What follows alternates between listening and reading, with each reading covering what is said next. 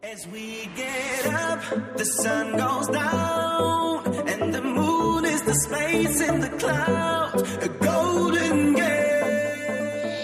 Hello，大家好，欢迎来到荔枝 FM 八三六三九八心理法则读书会这个节目，来跟于教练一起学习亚伯拉罕的吸引力法则。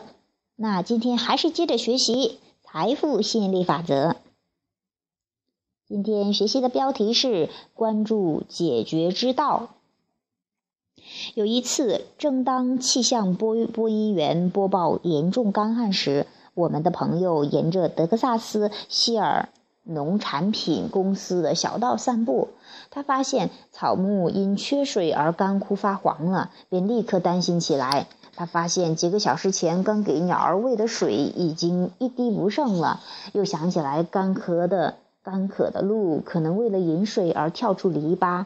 当他为这一情况发愁时，突然停下来，望向远方，以非常积极的情绪祈求降一些水吧。从这匮乏处，你认为他能获得降雨吗？他此刻做错了吗？如果他想，我渴望降雨，因为它能苏醒万物，它为灌木丛中的生物带来雨水，它能让草儿变得更绿。这一切令人神心旷神怡。可以说，现在它正在吸引水。为什么要降雨呢？要脱身于问题，而将注意力转移到解决之道。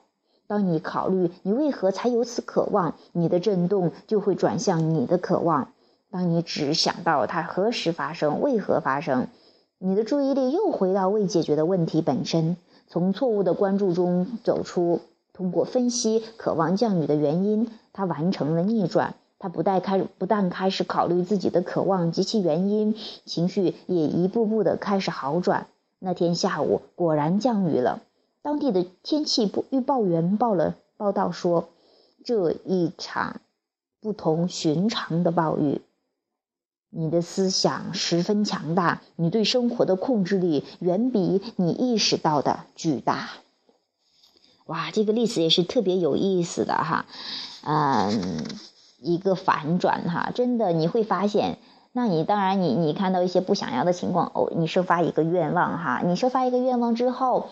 那你是在关注继续关注这个问题呢，还是转向这个问题的解决之道答案呢？你问问自己的感觉。当你在关注问题的时候，从匮乏出发的时候，你的感觉是不爽的，你有点苛求，就是有一点点啊奢望或者说是祈求，就觉得啊好像不太能实现。